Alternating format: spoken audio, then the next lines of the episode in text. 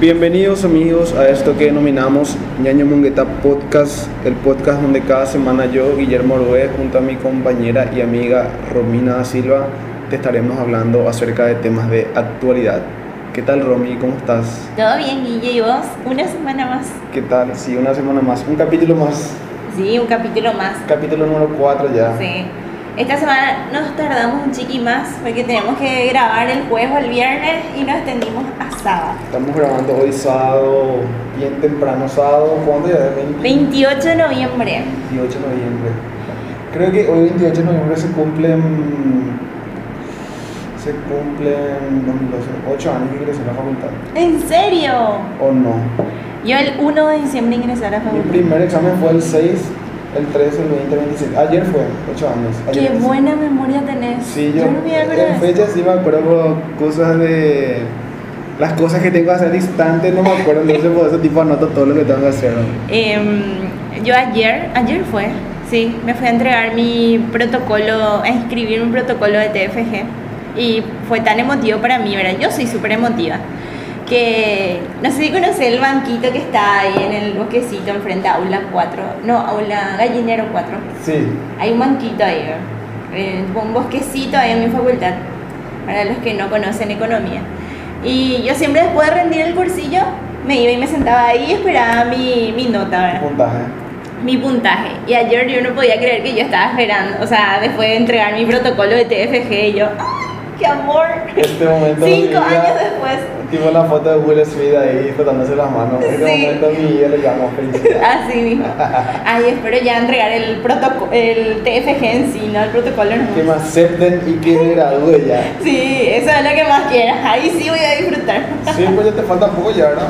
Me falta todo este semestre. Cinco materias TFG. ¿Cuándo termina el semestre en sí? Eh, la- las Eh, clases normales que estamos haciendo. En enero parece y en febrero rendimos las finales. Y en abril es la defensa. La defensa. Pero si todo sale bien, es como para eh, hacer la colación en octubre por ahí, el próximo año. Seguramente porque el tercer, el tercer llamado, digo bien, es en agosto.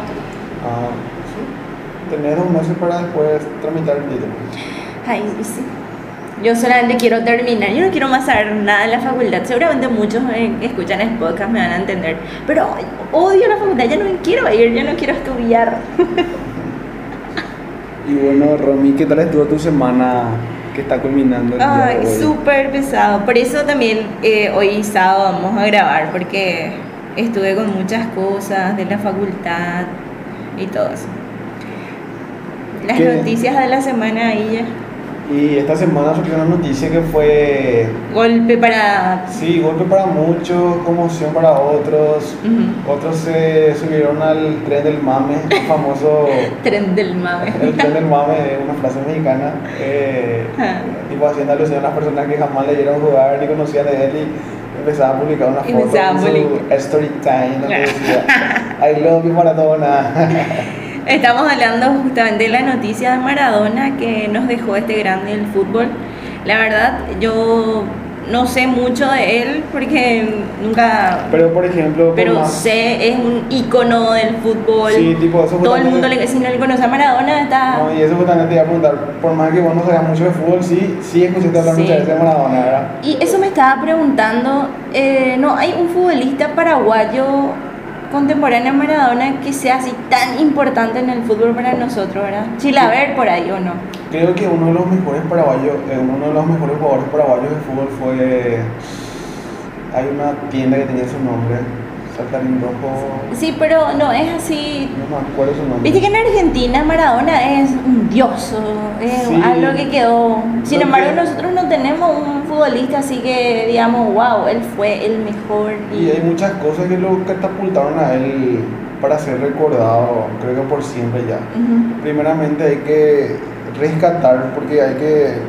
Yo, por ejemplo, estaba viendo muchas publicaciones que la gente publicaba, valga la redundancia, en Facebook o en las redes sociales, donde le tiraban literalmente tipo mierda al tipo, ¿verdad? Sí. De que no puede que nosotros como paraguayos estemos idolatrando a un drogadicto, que a esto, que a aquello, y a nuestros propios héroes no los, Pero vos sabés que yo no estoy de acuerdo con esas publicaciones. tampoco, porque si vos querés recordar a un, qué sé yo, un artista, un cantante. Yo vi uno que le comentó y demasiado me gustó, dijo, nosotros no juzgamos su vida, sino Sus éxitos, sus éxitos en el fútbol.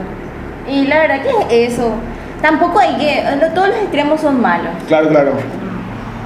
Por ejemplo, eh, hay que rescatar el tema de que él surgió de un barrio muy, muy, que muy humilde. Tengo entendido que era la chacarita de allá de Argentina. Y Igual destacó, igual llegó Sí, igual salió, surgió, eh, ese tipo le empezó a ir mejor en tipo económicamente, ayudó a muchas personas. Yo no dimensionaba su fama hasta que yo, yo soy seguidora de la banda Queen, me encanta. Hasta que vi que hasta la banda inglesa Queen hizo una publicación haciendo post. se- un post a- por la muerte de Maradona. Y dije, ya, qué nivel de, de famoso es Maradona, porque Sí. una banda inglesa, para mí Queen es un icono del rock y, Y que le recuerde, wow, entonces significa lo que, Maradona es un... Lo que yo particular, o sea, yo tampoco tipo lo llegué a ver porque tengo entendido que él dejó su carrera futbolística ya por el 97, 98 por ahí. Éramos bebés. Sí, yo, tenía 4 años por ahí seguro, yo soy 94. Entonces, lo que yo sé, por ejemplo, es que él jugó un mundial con Argentina en el 82. Ese mundial creo que se jugaba en España. Después, lo que le catapultó, lo que hizo que a él se le recordara, se le recuerde y se le va a seguir recordando es haber ganado con Argentina un título mundial en el Mundial de México 86. Ah, eh, Y... comentaba un poco algo. Eh, Sí. no, no jugó nunca contra Inglaterra y ganó algo. Sí, sí, sí, eso fue uno de los partidos de ese mundial. Pero yo, por ejemplo, o sea, antes ya, tipo, escuchaba muchas teorías conspirativas, por ejemplo, de la última vez que Argentina salió campeón, por ejemplo, de un mundial. Por ejemplo, se dice que Argentina o los jugadores de la selección argentina, antes de jugar el mundial 86, o sea, como nosotros acá en Paraguay, por ejemplo, peregrinamos para ir a ver a la Virgen, a la De Virgen Cacupé. de Cacupé, ellos suelen peregrinar para ir a ver a la Virgen de Luján. Ajá. No, no sé y no me acuerdo en qué parte de la República Argentina está situada la Basílica de la Virgen de Luján. Entonces, según lo que se cuenta, es que todos los jugadores de la selección argentina se fueron a pedirle un famoso favor a la Virgen, Sí, que es el de salir campeones. Campeones. Y ellos, literal, o sea, según cuentan, dicen que ellos dijeron: Vamos a salir campeón y vamos a volver a peregrinar junto a vos, Virgen. Ah, Entonces, eso fue lo que ellos ya no hicieron. Entonces, supuestamente ahí está la maldición de que Argentina nunca más va a volver a salir campeón de un mundial de clubes. eh, de, de un mundial. Es- Porque hay que recordar también que Argentina ju- jugó la, mun- el- la, la final del mundial 2014 contra Alemania, que perdió 1 a 0. hija, tan cerca estuvo. Sí. Y después otra cosa de las que, de los que la gente se acuerda de Maradona fue que metió un gol literalmente con la mano en el mundial 86. Sí, la mano de Dios, no sé la qué. mano de Dios. No me acuerdo nomás en qué fase de. En qué fase de. Qué robo de- fue eso, ¿verdad? Sí, y justamente ayer estaba viendo yo. Una, Pero ahí no aplica el fair play, que él diga, no, no fue un gol. ni- Y hay que O entender sea, que- pero que- podría ser en el caso que se dé. Sí, hasta él ya lo había reconocido. Lo reconoció el árbitro, lo reconoció el portero de Inglaterra. Que por cierto, ayer vi una publicación donde estaban hablando. Un portero, o sea, el portero de, de- de Inglaterra de aquel partido y un periodista, ¿verdad? Y la verdad que no me acuerdo el nombre del portero, pero le dice, eso le dice que fue injusto lo que hizo Maradona. De que él tuvo, así, así como así de que él tuvo que haber reconocido que tocó con la mano y que el partido tuvo que haber sido para... Vos sabés que a mí me pone Alemania. la piel de gallina Pero- los fair play que se muestran y todo y después otra cosa que le dijo el, el periodista fue...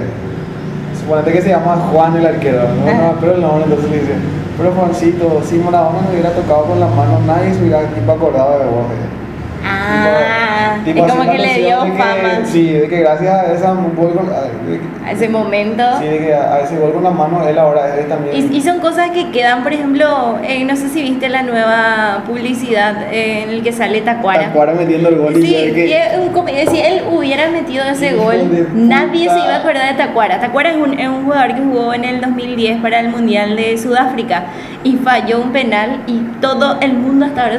Sí, yo estaba en segundo Pasan mil cosas, de- pero nunca te olvidamos Tacuara, eh. yo estaba siempre. en segundo año de la media del colegio y Yo estaba en octavo por ahí seguramente. Octavo. Octavo estaba, sí. 2010. Diez. qué época ¿De qué época? La Llevaba tele. la tele al colegio y veíamos todo. yo de que ¿por qué puta no chutaste así? o ¿por qué no le dijiste a Edo para que chute? porque Edo estaba en su mejor momento Hija de mí. Bueno, pero gracias a eso, eh, digo bien, ¿cómo se llama? Tacuara quedó como sí pero un memero. tipo ya que tocamos el tema de Tacuara él sí por ejemplo ese es uno de los únicos errores que tuvo en la selección Ajá. pero también Se le marcó se mal. marcó. Pero por ejemplo, gracias a él clasificamos a esa, a esa ronda. Ajá. Porque en un partido antes, por ejemplo, él, él metió un gol de tipo la picó haciendo Ajá. el penal, en el último penal y ahí clasificamos. Y nadie se acuerda de eso. Sí, porque Pobre la- Anga Tacuara. Y eso, por ejemplo, ahí por ejemplo podemos decir que la gente solamente se acuerda de las cosas malas. Las que cosas hacemos. mal. No te olvidamos Tacuara. Pero No. hasta ahora yo memes así. eh, no pienses que pasó el coronavirus, no te olvidamos Tacuara. eh. Sí, y hay una cuenta fake, una cuenta falsa De en, Tacuara.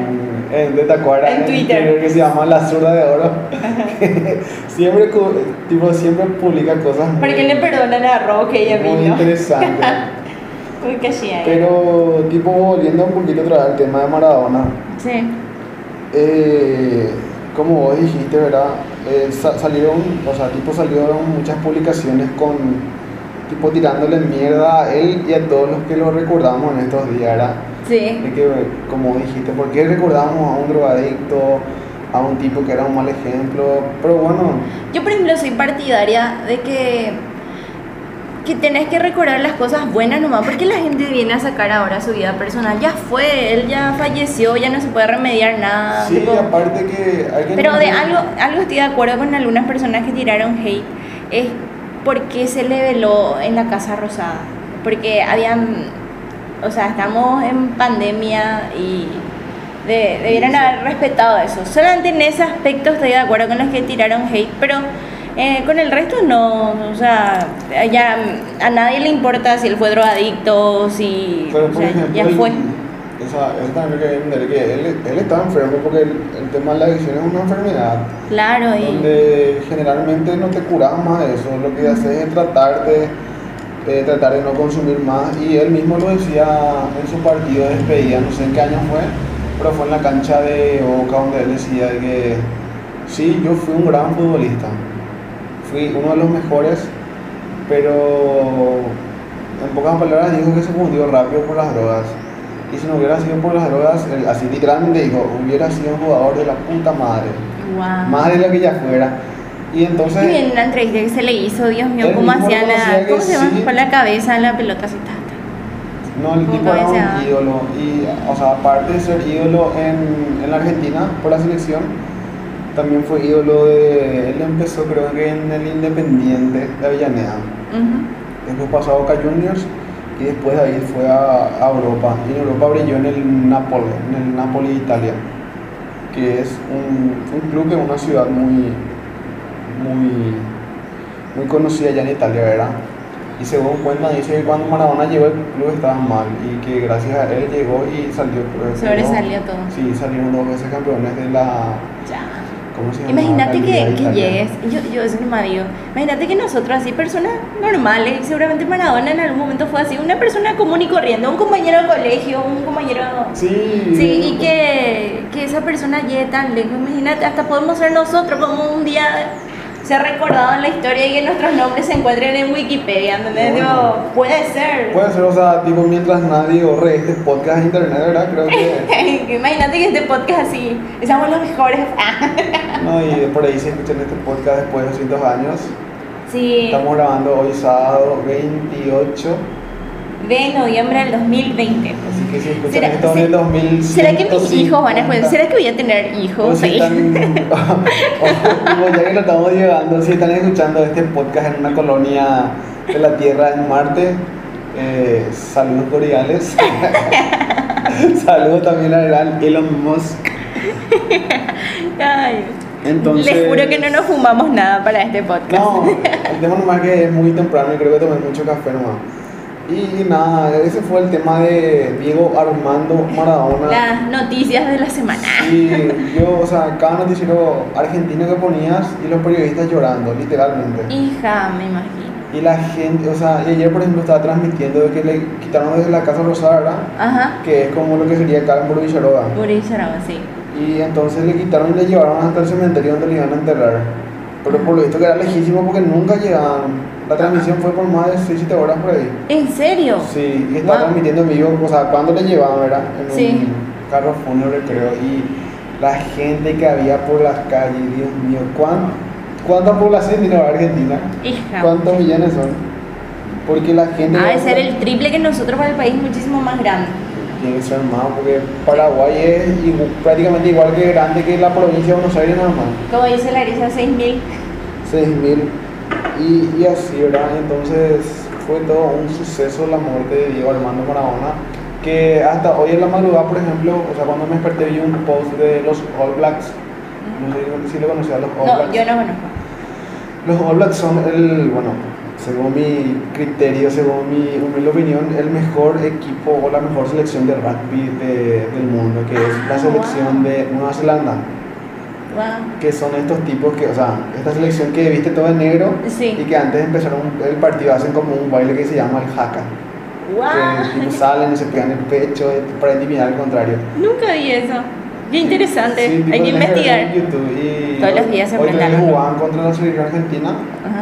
O sea, el partido se transmitía a madrugada y salieron con una camiseta los All Blacks con un número 10 que decía Maradona. Vaina, qué triste. Sí. Yo creo que se suspendió un partido de fútbol. Sí, de Boca Juniors, que tenían Sí. que jugar en Brasil y estaban ya camino a Brasil ya luego y luego Ajá. tuvieron que devolverse hasta, hasta Buenos. Aires. Hija. Muy fuerte, la verdad. Un icono que. Y se fue muy joven, 60 años tenía. Sí, y justamente de eso estábamos también comentando, de que justo la vez pasada nos estábamos acordando de Maradona. Sí, nos estábamos esperando Creo porque que era el cumpleaños de tu papá. Sí, mi papá se llama Diego también y creo que fue el capítulo 2. Ah, que vos dijiste, en todos los Diegos hacen Sí. cosas buenas, no sé qué. No me acuerdo literalmente la palabra que se puede utilizar como algo que los mejores del mundo son todos los Diegos. Sí. Primero está Diego Armando Maradona y luego le sigue Diego Uruguay. y, y sí, ¿verdad? Y, y nada, también recordarle y brindarle nuestro, nuestra humilde conmemoración a este ídolo de fútbol, ¿verdad?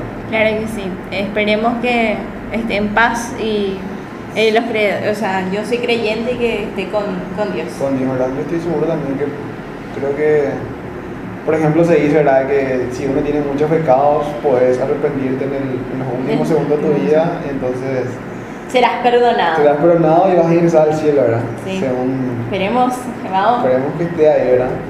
Y entonces, y también decirle a la gente que no se, no se enganche mucho con, con este tipo de cosas también, porque la gente se puso muy nerviosa, porque nosotros los paraguayos también Sí, pero la mucho. gente se pone nerviosa por todo. Estamos Sí. en una generación de cristal, se enojan por la propaganda, se enojan por qué tal cosa. O sea, yo soy una persona que ni ahí está. O sea, si a, a vos te gusta Maradona y vas a hacer una publicación larguísima conmemorándole, yo no te voy a tirar hate. O sea, vos te gusta, vos sabés. Y Te juro que no me de- agrada la gente que publica así. No, y ese es el tema de las redes sociales, de que hoy en día tenemos la posibilidad de plagiarnos directamente y hacernos saber, o sea, hacer saber nuestra inquietud Sí. a todo a todo el que está a nuestro alrededor, ¿verdad? Ah. Porque creo que, por ejemplo, de acá a 15 años atrás, por ejemplo, vos no le podías decir a un presidente de la República Sí, te, te lleva al calabozo, sí, sí, que digan, en cambio, ahora le podés tipo robar a Mario Abdo por Twitter y Hacer decirle- meme con Mario Atwood. y decirle, ayer no tuve luz en mi casa, ¿qué carajos Sí. estás haciendo, Marito? Sí. Entonces, ¿Cómo ha evolucionado la vida? ¿verdad que sí? Y- Hablando de gobierno y todo eso, De, y de tipo echarle la culpa. echar la culpa, vos sos y ya echar la culpa al gobierno. y- Y creo que depende mucho en qué etapa de tu vida ya estás, por ejemplo. Creo que uno de joven siempre le echa, o de niño le echa la culpa siempre a los demás, Sí. de cómo está, de sus circunstancias. Y Eh, típico en el colegio te iba mal. La profesora no, no me quería, mamá. sí, o sea, hay casos, Leandro. Yo, ten- yo sí tenía casos que había profesores que no me aguantaban, ¿verdad? Pero Pues sabes que mamá, Capaz- nu- mi mamá nunca me creía esas cosas. Si yo le decía, mamá, la profe no me quiere, me decía, ¿y qué hiciste? No sé, mamá, nunca me creía que un profesor me quería. ¿Y qué le hiciste soy muy linda y es una envidiosa. Soy muy inteligente y eso, oh, eso le opaca. Le opaca mi brillo. No, pero por ejemplo, ahora por ejemplo tiene una, una, una, una etapa, por ejemplo, donde ya no le culpo a nadie lo que me pasa. En mi situación económica no le culpo a nadie, es culpa mía de si estoy bien o estoy mal. Claro. En mi situación física no le culpo a nadie, es mi culpa por, capaz por no pagar mi alimentación o por no hacer Mi la culpa que cantidad- me encantan los lomitos. ¡Ah! o por no hacer ejercicio, ¿verdad? Eh, situación amorosa, capaz también, bueno, eso no si es mi culpa. Pero el tema de ser de culpa, creo que eso pasa mucho en Paraguay y en Latinoamérica. ¿Vos vos qué pensás? La verdad que sí, yo veo por ejemplo que... eh, te doy un ejemplo de que cuando vino el Papa, que 2000, no me acuerdo, año, 2016. no me acuerdo qué año fue, 2015 pero fue. estaba Cartes como presidente, ¿verdad? Y todo el mundo se quejaba, no que Cartes es esto, no que Cartes es esto. Pero la basílica de Cacupé, donde se fue el Papa, estaba lleno de basura por toda la gente que echó ahí. Y es tan fácil culparle al gobierno por todo, pero vos también tenés que hacer tu parte. ¿Cómo vas a echar basura en un lugar que se supone que te fuiste a participar? Y la gente así, es como que dice que nuestro país luego tal cosa y ellos no hacen nada al respecto. O sea, yo no, no estoy saliendo para nada a favor de los políticos, no, no quiero que me malinterpretes que yo digo que ellos son los mejores del mundo.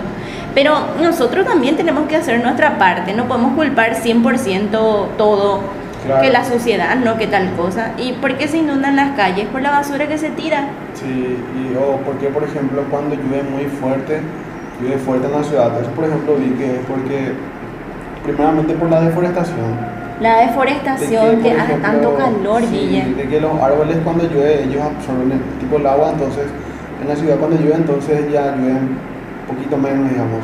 Ujú. Pero como estamos con miles y miles de hectáreas menos, cada vez que llueve en la ciudad se arma un quilombo. Sí, Y exactamente. Después el tema de que en Paraguay llueve una hora y las calles se inundan totalmente, ¿verdad? Que también, bueno, es culpa de, de ambas partes, ¿verdad? De la ciudadanía y del, del gobierno. La verdad que es de ambas partes, pero a lo que voy nomás, ya que estamos hablando de echarle la culpa al, al resto, Al que la culpa ¿no? también es nuestra, o sea, Claro. hay que empezar a hacer, y después dicen, no, pero todo el mundo hace, ¿qué yo voy a hacer de diferencia? Y to- si todo el mundo piensa así, medio que... O sea, que ahí también, ahora que dije, ese todo el mundo hace, ahí también está la honestidad, porque un político se sube y roba, pero vos ves algunas personas que, qué sé yo, el chofer no le vio porque se subió a la puerta trasera y no, no- el tipo no se fue a pagarle pasaje Sí, porque es no le vio el chofer. Entonces, una forma también significa que en cosas tan pequeñitas vos podés robar. Sí, yo creo que es una ¿Qué- cultura. Sí, tipo, ¿qué, te hace diferente una- con el político que está allá arriba y está una robando? cultura muy lati- latinoamericana. O por ejemplo, cuando estás tomando y manejas y te agarras la caminera, por ejemplo. Ajá. Y en, en vez de pagar la multa, agarras y vos mismo transás con él con una coima, por ejemplo. Sí, y es como que estamos criticando tanto, solamente que el otro hace en gran medida, capaz comenzó como vos. Claro. A mí me pasó que una vez nos fuimos con mis compañeros a cenar a un lugar y la, la que nos atendía se olvidó de agregarnos, ponerle una hamburguesa y no sé qué más. Y uno de mis compañeros, no, vamos a dejar nomás, ella es la desatenta, ella se equivocó. O sea, entonces significa que, que si vos estás en un puesto más alto y tenés la posibilidad y alguien se equivocó y que te beneficia vos, qué sé yo, 10 millones de guaraníes, vas a callarte nomás. Y Sí, entonces, ¿qué te hace diferente los políticos que tanto criticas? ese es otro temita también que podemos hablar muy en A, profundidad. a profundidad, sí. Porque es un tema largo. Sí, claro, pero yo por ejemplo, la, la, tipo, la opinión que tengo sobre los políticos es que los políticos no son necesarios en ningún país. Ignorar. Yo lo que quiero saber, Guille, yo soy súper ignorante seguramente, yo a reír de mí. Yo también. ¿Por qué tantos senadores y diputados? ¿Por qué no un hombre impar chiquitito nomás? No, claro, y ese por ejemplo es una cosa, por ejemplo lo que dice por ejemplo el gran Javier Milei, argentino, por ejemplo, de que el Estado debe ser totalmente suprimido, hay que eliminar el Estado y que solamente gobiernen las corporaciones privadas, por ejemplo. Yo, por ejemplo, soy la teoría de que a mí siempre me caga, y me van a disculpar por la palabra que voy a usar, pero me da siempre por los huevos de que político que se sube y político que usa la frase voy a pelear por y para el pueblo. ¿Entendés? Y, es mentira, todos sabemos que el 99.9% de los políticos que suben, suben solamente con el objetivo de beneficiarse solamente a ellos y llenar su bolsillo, ¿verdad? A mí me caga, pero me da allá por lo donde te dije. Tanta hipocresía. por ejemplo, el pendejito de cumple 18 y se, afilia a un partido y dice, quiero pelear por mi pueblo y para mi pueblo. Y yo de que, puta, qué puta lo que vas a pelear. Y después digo, por ejemplo, no hacen falta los políticos, literalmente no hacen falta políticos en ningún país. Porque por ejemplo, si los políticos cumplieran la teoría de que ellos están para trabajar por y para el pueblo, primeramente deberían de trabajar totalmente gratuitamente, por ejemplo. O con un sueldo razonable. Yo diría que gratuitamente. No así con un sueldo de 50 millones, eso. Porque, porque por ejemplo... Un sueldo normal si tanto quieren ayudar a un pueblo, si tanto quieren ayudar a la economía de un país, ¿por qué no van y abren una empresa, por ejemplo? Crean fuentes de empleo. Pues sabes que en cuanto a los políticos, em, capaz tuvo sus errores y todo, pero a mí me gustaba cómo era Cartes. O sea, sí, eh, él, por ejemplo, ahora está haciendo una empresa que fabrica cemento y va a generar puestos de trabajo y todo eso. sí, esa es otra de las cosas, por ejemplo, que la gente, por ejemplo, bueno, yo particularmente, yo no sé cuál es el inicio de Cartes, ni de dónde él hizo toda su fortuna, ¿verdad? Se, se dicen muchas cosas, por ejemplo. Pero, por ejemplo, suponiendo que fuera cierto, vos no sabes o vos no tenés pruebas de eso.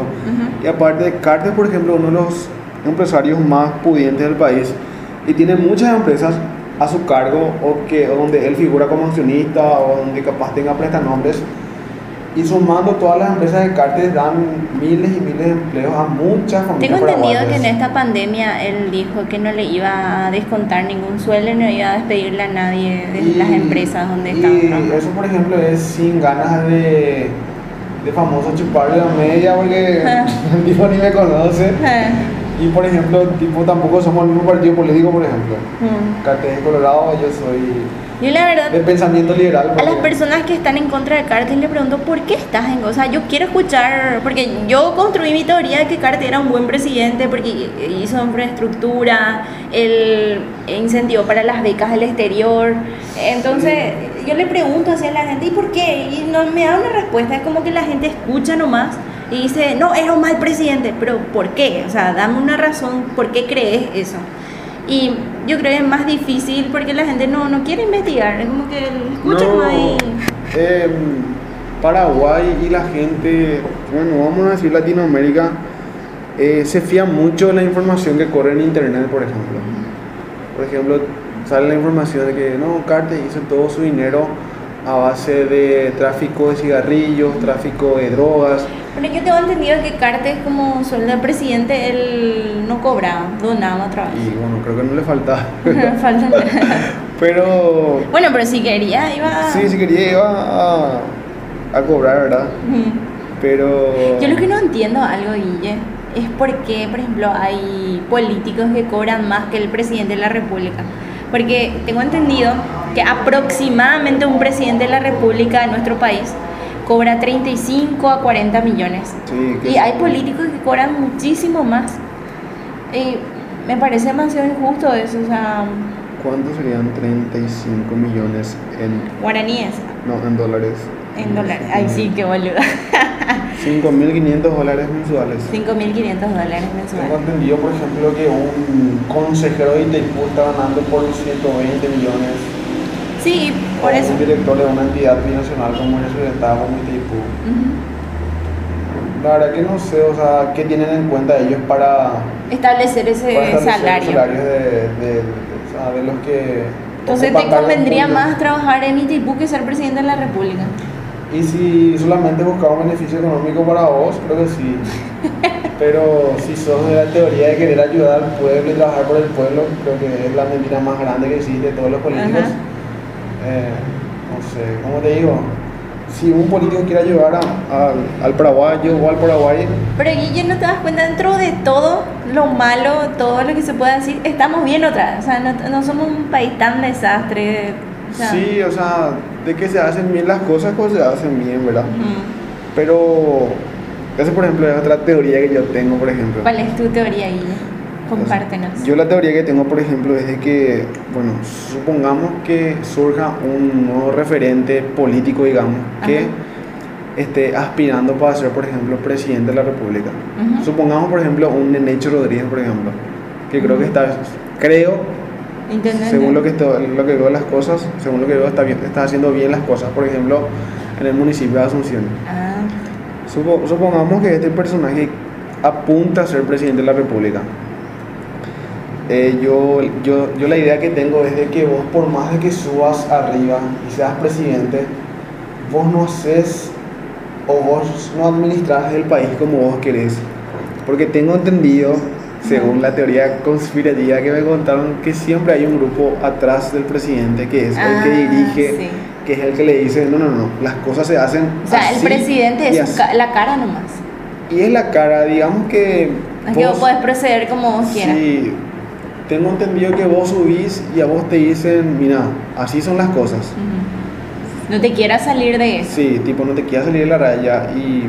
Entonces sí, la estructura luego está mal. Sí, la estructura está formada para que haya mafia, para que haya corrupción, entonces vos, por más que te subas a querer hacer bien las cosas, tenés dos opciones.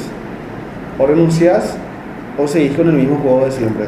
Claro. Entonces, pero, pero bueno, esa es una teoría. Yo no tengo ni pruebas, ni tampoco por eso no doy ni, ni, Y- y por nombre ser. ni nada, pero tengo entendido, por ejemplo, de que así funcionan las cosas en la política, no solamente en Paraguay, teoría. pero a nivel de En Latinoamérica. teoría puede ser cierto, puede que no.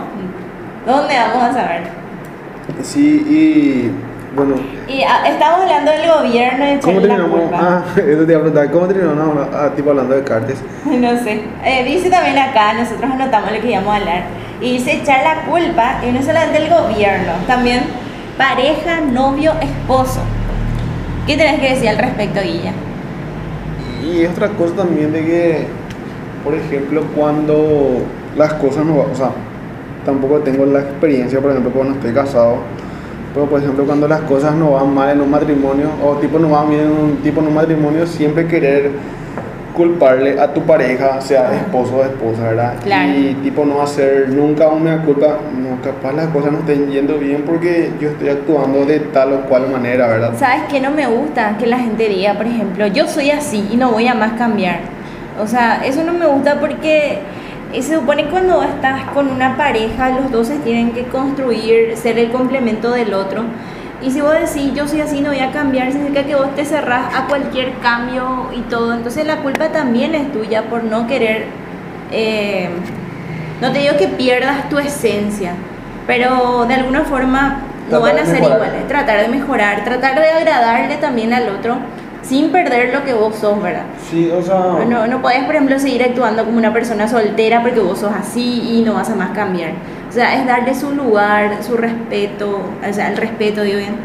Y eso también es culparle al otro. No, yo soy así. El, el otro me tiene que aguantar. no- Ya no cambio. Ya no cambia. Si me querés, me aguantás, o si no te vas. Ah, ya. Demasiado cruel. Eso para mí es muy Practicando egoísta. para pelearme. Qué tóxica voy a ser. Y- ¿Por qué no me respondes? Envíame tu ubicación en tiempo real. sí. Ey, tenemos que hablar alguna vez, Guille, en un podcast sobre las relaciones tóxicas. Sí, y justamente eso creo que la próxima semana vamos a tener una sorpresita. Ay, en una el podcast sorpresita. Ñaño Monguetá. Sí. Ojalá que se dé, ¿verdad? Pero creo que se va a dar. En el Yo capítulo también se va. 5 tener una pequeña sorpresa para los Oyentes. oyentes. Iba a decir radio escucha, ¿verdad? Yo creo que esa palabra ya no se usa tanto. Ah, Porque ya no es radio, Spotify escucha. Ah. a los oyentes del podcast. Y para redondear un poquito el tema, yo soy de la teoría de que cada uno es responsable De sus del- acciones. Sí, de sus acciones y del momento y de la situación en que se encuentra. Claro. Vos no estás bien económicamente, es tu culpa. Sí. Vos no estás bien de salud o digamos... En salud, ¿qué se puede remediar? Por ejemplo. Sí, por ejemplo, ahí ya no entran enfermedades eh, tipo hereditarias, enfermedades tipo terminales que... Sí, por ejemplo, obesidad y cosas así que vos podés remediar haciendo ejercicio, cuidándote, comiendo Sí, bien. Por ejemplo, hay gente que está obesa, por ejemplo, perdón, porque tienen problemas de tiroides o cosas así, de que son problemas. Pero, Yo está- seguramente ese es mi problema. pero tengo entendido, dentro de mi poco conocimiento, que es una enfermedad tra- tipo tratable también. Entonces, eh, como te digo, para redondear, creo que todos son responsables de la situación y del momento en que se encuentran. Claro que sí. También estoy totalmente de acuerdo con lo que dice acá Guille, que cada uno es responsable de la situación en la que se encuentra y es demasiado fácil culparle al resto. Sí. Eh, vos tenés que tomar acción de tus cosas. Si le a culpar, entonces, ¿qué sentido tiene? Significa que no hiciste Sí, nada solo. Aparte, el tema de culpar a los demás, por ejemplo, ahí, por ejemplo, también creo que puede entrar a tallar, a jugar un papel importante la autoestima, por ejemplo. Ujú. De que uno tiene también que tener un poco de amor propio siempre y no depender de otras personas, por ejemplo. Y decir, no, yo no estoy bien porque fulano no me hace caso o porque fulana no me hace caso. No, uno también tiene que ser un poco autosuficiente, ¿verdad? En ese sentido, ¿verdad? Claro. Ese es otro temita que podríamos también tocar más adelante, ¿verdad? Más adelante, eh, eh, hay mucho de qué hablar sobre eso. el amor la propio. autoestima, amor propio, eh, Las relaciones tóxicas. Exactamente, creo que... Eso tenemos que hablar, Guille. Sería- porque Yo, por ejemplo, me re voy a explayar en estas cosas, entonces va a ser un este va a ser un podcast de dos horas por ahí, entonces vamos a dividir en otras secciones. Vamos a meterle un poquito de pensamientos. Pensamientos. Por cierto, pensamientos también pueden escucharlo por Spotify. Sí, pensamientos de Romina da Silva Cardoso. Sigan el podcast, denle De seguir Romina. y escuchen todos los capítulos que Es están. súper sentimental mi podcast. Ayer subí un, uno. Ayer subiste. Ayer subí uno. Yo te sincero, todavía no lo escuché porque estaba también con una semana un poquito cargada. Estaba grabando algunos capítulos para otro proyecto que tengo, ¿verdad? Leyendas detrás de la profesión con Guillermo profesión, Con Guillermo Orué, Matías Saldívar y Antonio Orué. Que por cierto, hoy quitamos un nuevo capítulo. Ah, Si es que este capítulo de Ñañe Mongueta sale antes de las 8, ajá. pueden escuchar o no, pueden ver el capítulo de Leyendas detrás de la profesión, capítulo 2, en vivo hoy a las 20 horas por Facebook y YouTube. Oh, buenísimo. Así que ya saben, vayan hasta las redes de Leyenda y también síganos ahí, ¿verdad? Y, Yo soy súper fan de Guille. Me encanta el contenido que hace con Sí, pero lo que leyendas pasa es detrás de que la profesión. creo que Romy piensa que yo hago solo eso y no, Ah. yo solamente soy una parte más de todo ese gran Y- engranaje. igual, yo le veo así, no sé si conocen ese meme y dice, ¡Ey! ¿Conocen el de Friends? Cuando se ve él mismo en la tele y dice, Yo, ¡Ahora! yo nunca vi Friends. Bueno, y, y yo soy algo así cuando le va a ver yo, ¡Oh, él es mi amigo! También, podemos, tipo, también podemos hablar, creo, de eso más adelante, de las series más vistas, por ejemplo. Sí, ¿verdad? Yo, por ejemplo, no vi series como Friends, como eh, Grey's Anatomy. Ah, yo no vi tampoco esa. Y, por ejemplo, yo no vi casi ningún capítulo de Games of Thrones. Es súper famoso, tampoco vi. Em, Stranger Things, Ese sí vi, les recomiendo mucho. Todo el mundo me recomienda, señor. Les recomiendo mucho porque, primeramente, porque está ambientado en los 80, aunque yo me encuentro leyendo el libro y en realidad es la primera parte es de 1957. Ah, Ah, Sí. señor lector. me, me causó tipo curiosidad la historia y estoy leyendo. Está un poquito largo nada más. Bueno, eh, yo tengo que ver entonces porque me Pero intriga mucho. Stranger Things te No puede mucho. ser. Me recomendó mi ex jefe, mi amigo de la facultad, y ahora son tres personas. Tengo que ver, no hay otra. O sea, tipo, a mí me gustó porque yo me considero el famoso ñoño, el famoso que le gustan las cosas geek, digamos.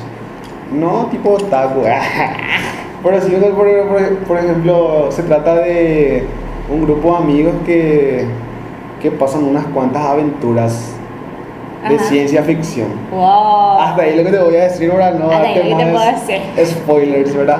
A mí no me molesta la spoiler, solo, bueno, para los que escuchan no sabemos. Pero bueno, este, redondeando con el tema que estamos tratando, eh, como les dije, todos eh, somos responsables De nuestras acciones. de nuestras acciones y de la condición económica o salud en la que nos encontremos. Así mismo, Guilla.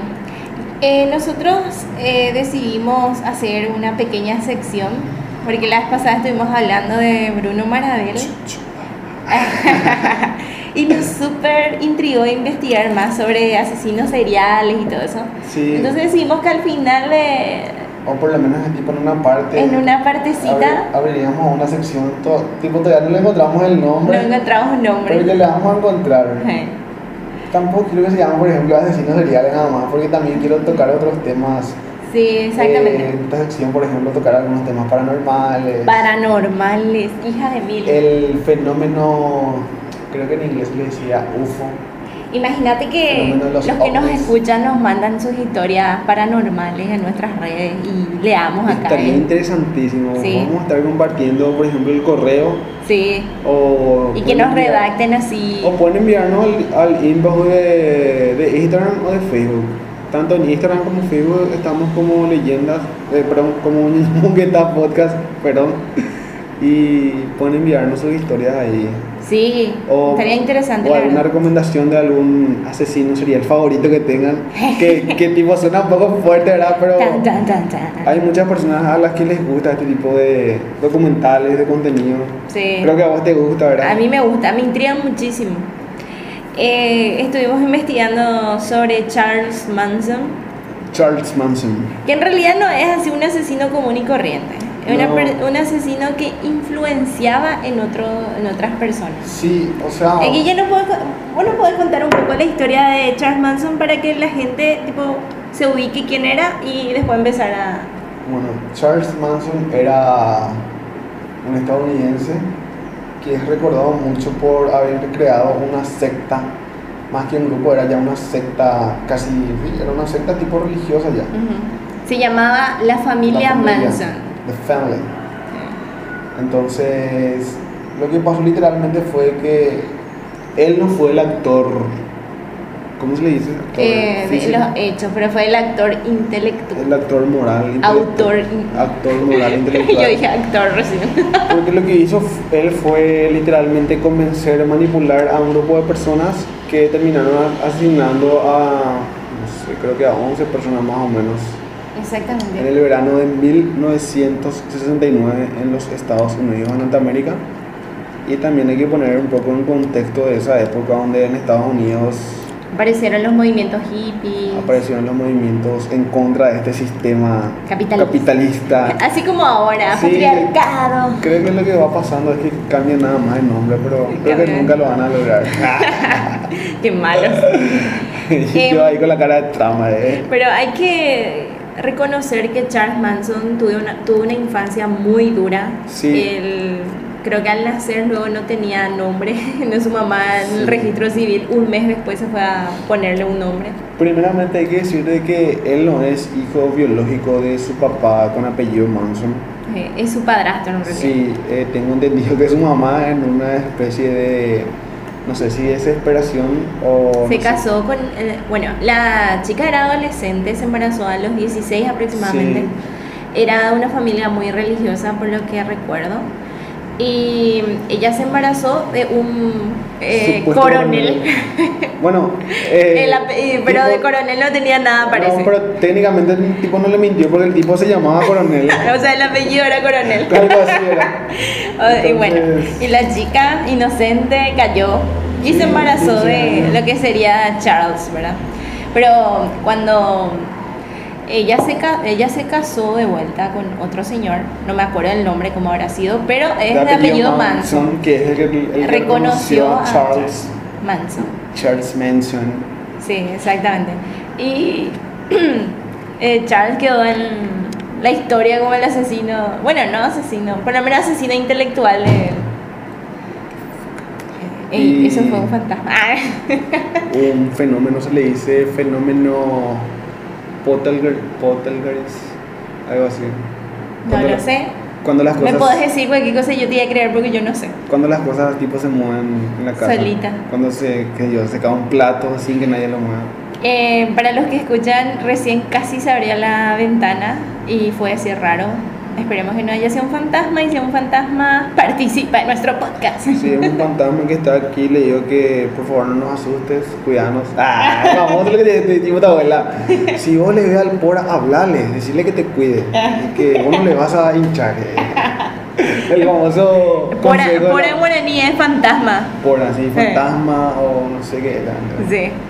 Y bueno, continuando con Charles Manson, según Tuvo una tengo- influencia muy dura. Sí, según tengo entendido, a los 13 años comenzó con su primer robo y pasó toda su y, o sea, pubertad, juventud eh, recorriendo penitenciarías juveniles.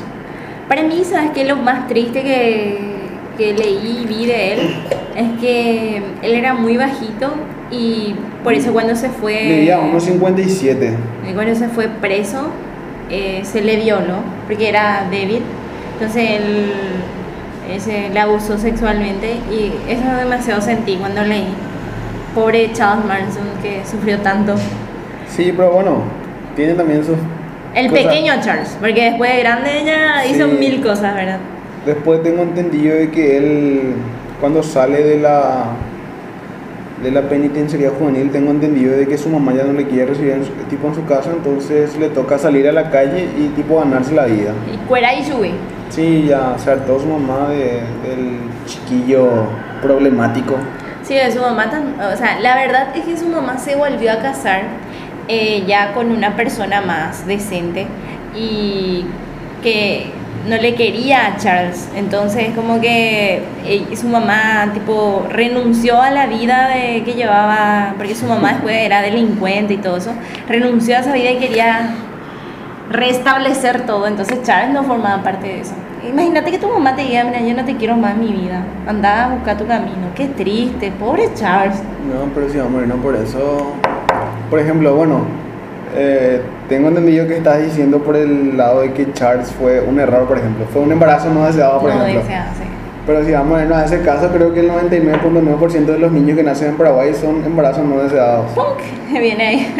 Tengo entendido que acá en Paraguay la planificación familiar Es no es algo que se, que se practique. Bueno, no sé, ¿verdad? Porque no me tocó todavía el, el don de ser padre, ¿verdad? Pero tengo entendido que todos los ¿A qué edad quieres ser padre, ella?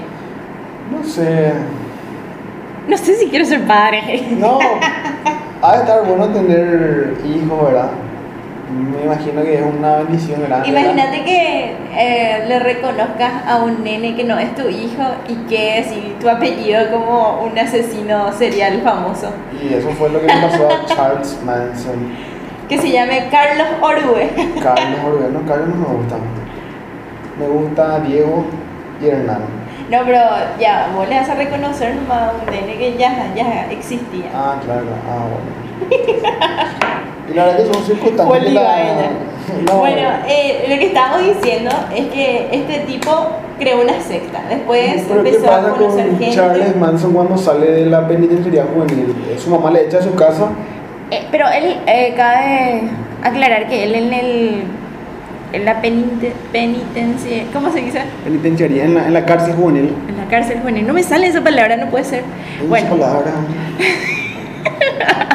en la cárcel juvenil él empezó a leer un libro que dice cómo influenciar a personas, algo así se llama. Ese en es inglés, de- How to Influence eh, Ese es el libro de Dale Carnegie. People, algo así. Creo que yo leí ese libro. Bueno, él solamente rescató ahí las cosas que le servían, no es que eh, todo el libro, ¿verdad?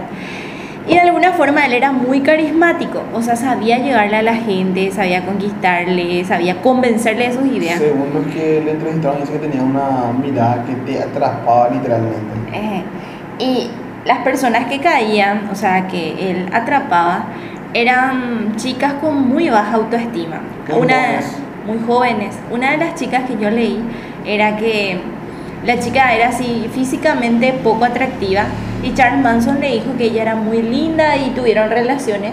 You are y, so ella, beautiful. Come to me and no You are so beautiful. y, y ella es como que al fin encontró alguien que le dijo que era hermosa, entonces se dio a él Sí. y se entregó completamente porque él, él- ella creía ciegamente en Charles Manson. Y sus Sí. ideas pues, eran súper absurdas. Sí, Que no. los Beatles tenían un mensaje en un disco, el disco blanco. Bueno, también hay que entender que, por ejemplo, en esa época eh, los jóvenes estaban literalmente tipo en la calle nomás en Estados Unidos. Todo el día andaban farreando, literalmente farreando, fumando weed, fumando marihuana, bailando marihuana. y literalmente dice que era una orgía prácticamente todo el día en la calle. Y para lo que estuve investigando, para ser parte del clan de la familia De la Manson, familia, the family. The Family, eh, sí o sí, primero tenías que tener relaciones sexuales con Charles para entrar a la secta. Sí, o sea, aparte que les, que les adoctrinaba, tengo entendido que eran 24 personas y solamente eran como dos o tres hombres nada más, que el resto eran todas mujeres. Se dice que por cada hombre tenía que haber cinco mujeres. Imagínate, o sea, vos empezabas a seleccionar las personas y vos decías cinco mujeres por cada hombre, pero no es que ellas estaban eh, en contra de su voluntad, ellas estaban felices, eh, trabajaban, las mujeres trabajaban, se encargaban de todo lo que era el hogar. Eh, increíble, es como creían en lo que decía Charles Manson. Sí, así como dijiste, lo que pasa es que eran, que eran señoritas que estaban también con problemas. Digamos, por ejemplo, una niña de 16 años que está con problemas en su casa. Eh, creo que una de ellas se peleó con su papá y su papá tipo, le echó de la casa y tipo, ella estaba en la calle sentada donde estaba todo el grupo de las demás personas, a lo que llega Charles le dice, tú te peleaste con tu padre, ¿verdad? Ujú. Ven conmigo y serás feliz. Ah, tipo, algo así le decía Sí. y le convencía porque él ya era un hombre, bueno, grande de edad. el poder de la Tenía palabra. amigo que tenía más de 25, algo así. Y ella era una, tipo una niña prácticamente de 16 años, entonces Y a esa edad son más influenciables otra Sí, vez. Yo creo que hasta edad por ahí un boludo viene y no dice, "Ah, no vamos a creer, pero a los 16. sí, aparte que el tipo sabía hablar, porque yo llegué a ver sus entrevistas reales y cómo te habla, o sea, cómo hablaba era... Pero parecía medio loco el tipo. Yo vi algunas entrevistas también y medio. Hay que "Uh". también, por ejemplo, por ejemplo ver la- lo que ejemplo, un psicólogo un psiquiatra. Según lo que, todo lo que vi de los psicólogos que fueron entrevistados decían de que él tenía, bueno, primeramente era narcisista, egoísta, masoquista y creo que él se creía un dios en la tierra, literalmente. Sí, se Entonces, creía. Jesucristo. El Mesías. El Mesías.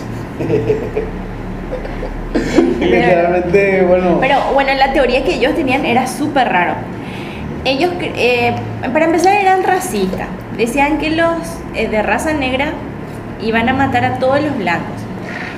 Y que los Beatles crearon, o sea, tienen el disco blanco, no me acuerdo cómo se llama. es que él Bueno, en ese disco Es blanco, los Beatles descifraron, eh, o sea, Charles Manson y su pandilla descifraron un mensaje oculto.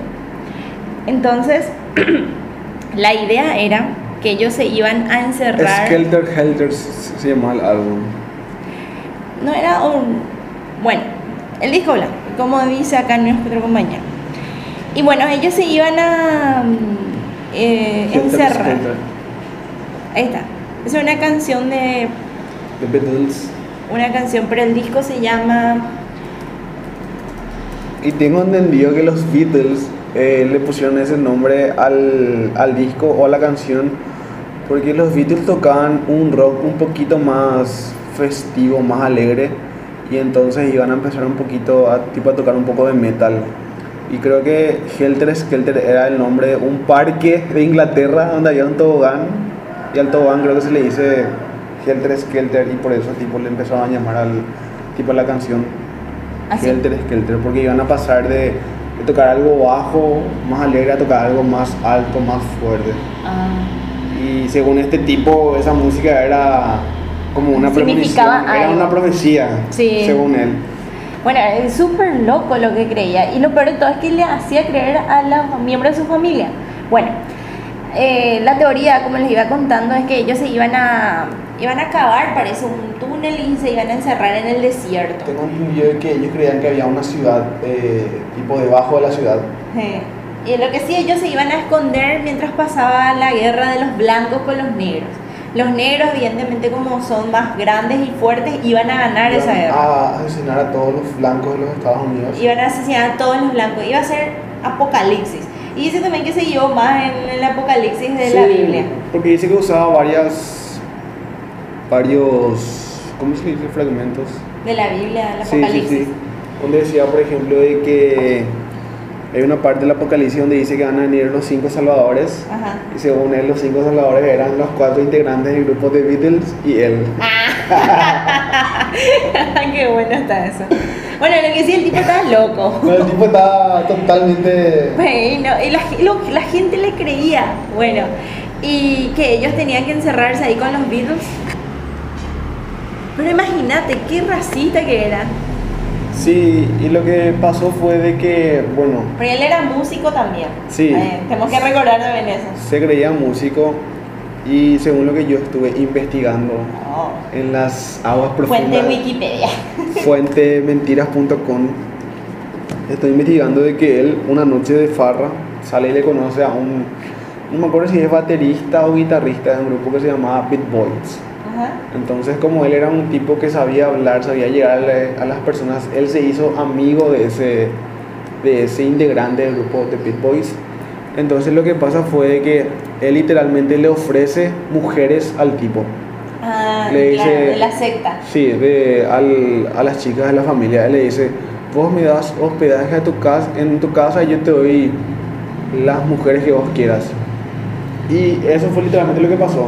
Fue un intercambio entre hospedaje a cambio de que Charles Manson le entregara a sus chicas a este... Yo digo, las chicas no tenían nada de amor propio.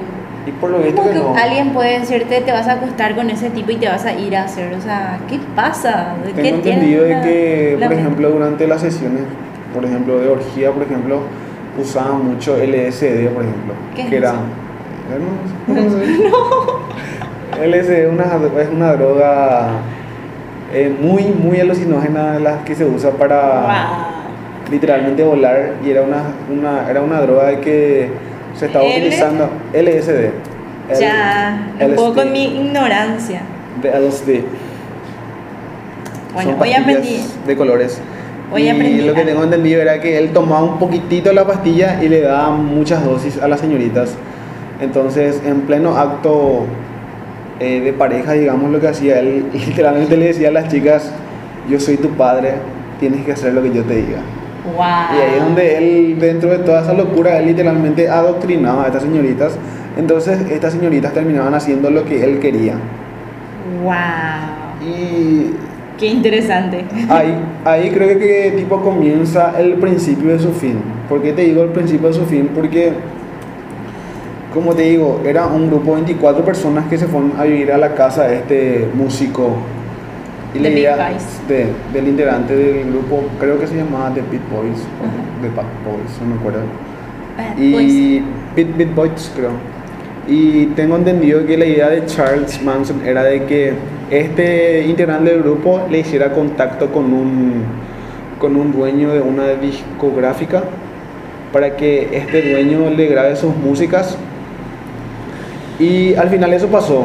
El integrante del grupo de Beat Boys le hace el contacto con el dueño de la disquera y el acuerdo que llegaron fue de que el grupo de Beat Boys iba a grabar algunos temas que había compuesto y escrito Charles Manson y le iban a dar la autoría de, los, de las músicas a él.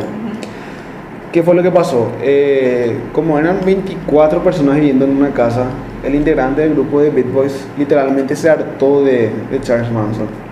Porque estas personas todo el día vivían drogadas, teniendo sexo, haciendo quilombo en la casa. Creo que en un mes el tipo gastó como 100 mil dólares para mantener a toda esa Toda persona. esa familia. Hija. 100 mil dólares en el 69 eran, no sé cuánta plata era. Muchísimo. Y entonces el tipo le echa a Charles Manson y a su familia a su casa. Y ahí comienza el principio de fin de Charles Manson. ¿Por qué? Porque Charles Manson lo que quiere hacer, o sea, lo que empezó a hacer fue literalmente acosar al dueño de la discográfica. Él quería tener un trato directo con él para que este dueño de la discográfica le grabara a él sus temas. Y este señor no quería saber nada de él. ¿Y los temas que están en Spotify qué son? Son temas y sí, O sea, grabados Sí. en la discográfica o él nomás No, no, sí se no. grabó. tengo entendido, bueno, eh, tipo, tipo terminando con lo que te estaba contando, Ajá. El dueño de la discográfica no quería saber más nada de Charles Manson. Fuera ahí. Sí, Courage, güey. Se hartó de él. Entonces lo que hace él es se cambia de casa. O sea, él se va a otra casa y le regala su casa a un director de película y a su esposa que se, creo que se llama Sharon, Sharon T, Sharon Later, algo así. Y lo que pasó fue que como Charles Manson ya tenía adoctrinado a su, a su familia, literalmente les dio la orden de que asesinaran al, al dueño de la discográfica. Hija. Pero lo que pasó fue que fueron a la casa y encontraron al, a un director de películas y a su esposa. En realidad solamente estaba su esposa y tres amigos, creo. Y el guardia. El marido estaba de viaje y asesinan a estas personas en su Y casa. creo que la señora estaba embarazada. Estaba embarazada de seis meses y murió con 16 Puñaladas. puñaladas, creo. Qué imbécil. Sí, o sea, estaban locos legalmente. Y después lo que pasó fue que asesinaron a otras personas en un transcurso no sé cuántos días, pero muy cortos, y nadie sabía lo que pasaba. Y tengo entendido que todo se descubrió cuando una de las chicas cayó presa por robo de vehículos y ella en su locura sale y dice, yo estuve presente en esos as- asesinatos. Sí, se dice también que le contó todo a sus compañeras de celda. Sí, sí, sí. Y ahí empezó el quilombo, le atraparon a Charles Manson y a todos los integrantes de la familia.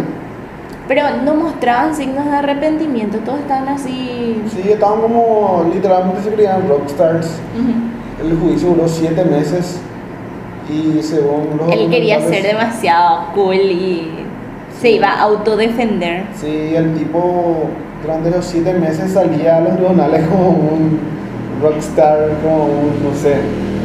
Y había gente durante esos siete meses que literalmente estaba fuera de los tribunales. Y que eran seguidores también de Charles Manson. No te puedo creer. Pero Ese- esos son los seguidores de Sí. Bruno Marabel acá. sí, haciendo un poco de analogía. Ah, sí. Y, y ahí comienza, eh, creo que, el principio de la fama de Charles Manson. A Claro. partir de ahí la gente le empieza a seguir mucho. Dice que durante, tengo entendido que él falleció en el 2017. Hace poco de cáncer de colon. Sí, creo que terminado el juicio los siete meses, a él le dictan cadena perpetua. En realidad no es cadena perpetua, en realidad en Estados Unidos creo que te dictan cadenas de más de 100 años y tipo es lo mismo que una cadena perpetua. Claro. Entonces, durante todos estos años él recibió millones de visitas. Fue visitado por fanáticos, por periodistas, por psicólogos. Eh, había un tipo que le, que le admiraba y era un tipo que dibujaba. Entonces el tipo iba hasta, las, hasta su celda o hasta su sala de visitas, retrataba su rostro, lo, lo imprimía en camisetas y lo vendía Wow. y uno de sus fanáticos, que era dueño de una disquera en el 94, lanza las músicas de Charles Manson. Ah, y esas son las canciones que están en Spotify. Esas son las canciones que él grabó antes de la masacre del 69. Porque si ustedes buscan en Spotify están, están Están. Charles Manson y hay canciones grabadas por él. Sí. Y después otras o sea, otra de las cosas que le llevó a la fama fue de que muchos artistas reconocidos de los 90 eh, gustaban mucho de Charles Manson. Como los Guns N' Roses. Guns N' Roses y el Incluyeron una canción en su disco. Sí, creo que. Axel Rose sal- salió en muchos conciertos con la camiseta que tenía la foto de Charles Manson y había un famoso músico que hasta ahora sigue vigente que tenía como nombre comercial Marilyn Monroe y cambió su nombre por el famoso Marilyn Manson, Marilyn Manson. que es un famoso cantante de rock metal creo. Metal. Y hasta hoy en día yo suelo escuchar su música, son, son buenos temas. Y él cambió su nombre en honor a Charles Manson. Wow. O sea que el tipo literalmente fue un rockstar del, del mal. Una persona que hasta hoy en día tiene millones de seguidores. Ah, y él, se- él, él se casó, ¿Quién? eh, Charles Manson en la cárcel. ¿Otra vez? Sí, cuando él tenía 74 años llega una señorita de 22 años que estaba enamorada de él. No, en realidad no se casaron, pero sí eh, estuvieron en trámites de casarse. Creo que porque venció el plazo o porque no le dieron permiso. Pero No te puedo creer. era la gran, creo que Bruno Marabel, creo que tampoco le faltaron visitas conyugales al, Wow. al mítico personaje que fallece en el 2017, como lo dijiste ahora, por un cáncer, por cáncer. de- Cáncer de colon. Pobrecito. Y más o menos esa fue la historia de... Para mí él estaba mal. Mal y la manera de manipular a la gente y la gente que le seguía también estaba mal. Y sí, no sé nomás cuántos, de o sea, cuántos de los integrantes de la familia hasta hoy en día siguen vivos, creo que muchos porque cuando él tenía casi 22, 30, sus seguidores tenían 18, 16. Seis. Tengo entendido que tendrían que estar todavía vivas las chicas de la familia. Y bueno, así fue la historia de Charles Manson que estuvimos investigando. La verdad nos llamó mucho la atención este asesino serial por la Bueno. manera de manipular a la gente. Bueno, en realidad no fue asesino porque él no mató a nadie, Creo que sí llegó a matar a una persona. a una persona. Ah. Pero... Bueno, ahora sí, era el actor, como actor intelectual. Actor intelectual moral. Ah. Y, y nada, por eso se lo recuerda mucho, es un mítico personaje del, de los documentales que tanto hay por internet. Y bueno, espero que le haya gustado esta sección, ¿verdad? Creo que cometí un error hace rato, Porque porque es, solamente la gente se va a dar cuenta. es autor intelectual de las cosas, pues. ¿Qué dijiste? Actor. Actor, dije. Ah, actor es el, el actor, el que actúa. De actor. Ya, para reírnos un poco no va a dar. Sí, bueno, este es el primer, la primera sección de la... Bueno, en realidad ya es la segunda porque la semana pasada Hablamos de Bruno Marabel. Bruno Marabel que, tocando nuevamente el tema de Bruno Marabel, vi que sufrió de muchos... Literalmente se le garroteó mucho en la cárcel ¿Por qué? Y porque los guardias le estuvieron pegando, eh, pero salieron muchos defensores de los derechos humanos para, para velar un poco por Por su vida. Sí, aunque también yo, por ejemplo, digo que lo que ya hizo, ya hizo, ya por más ni que le pegues, ni que le violes, ni que le mates. no y también que te hace diferente a de él si vos le haces lo mismo. Sí, o sea, creo que. yo creo que tenemos que aprender a perdonar. ah, por algo él está ahí, nosotros acá. Porque no somos como él. De cero empatía y todo. Sí, y bueno. Creo Así que. concluye nuestro eh, eh, cuarto. ¿Cuarto? Cuarto episodio. Cuarto episodio, ya? cuatro ya. Un mes ya de, Un mes de grabar. de trabajo. Pero Guille es un capo. Él es el que organiza todo. No, a mí así me dicen cómo voy a creer y nada. Sí, un capo es Guille. O sea, ojalá todos tuviéramos un Guille en nuestras vidas. Así de organizador. Y bueno, así terminamos la primera sección, la segunda sección de asesinos seriales. No sé todavía cómo se va a llamar. No, y claro, hay que buscarle un nombre a esta sección, pero Sí. a mí me gusta. A mí también. Me gusta.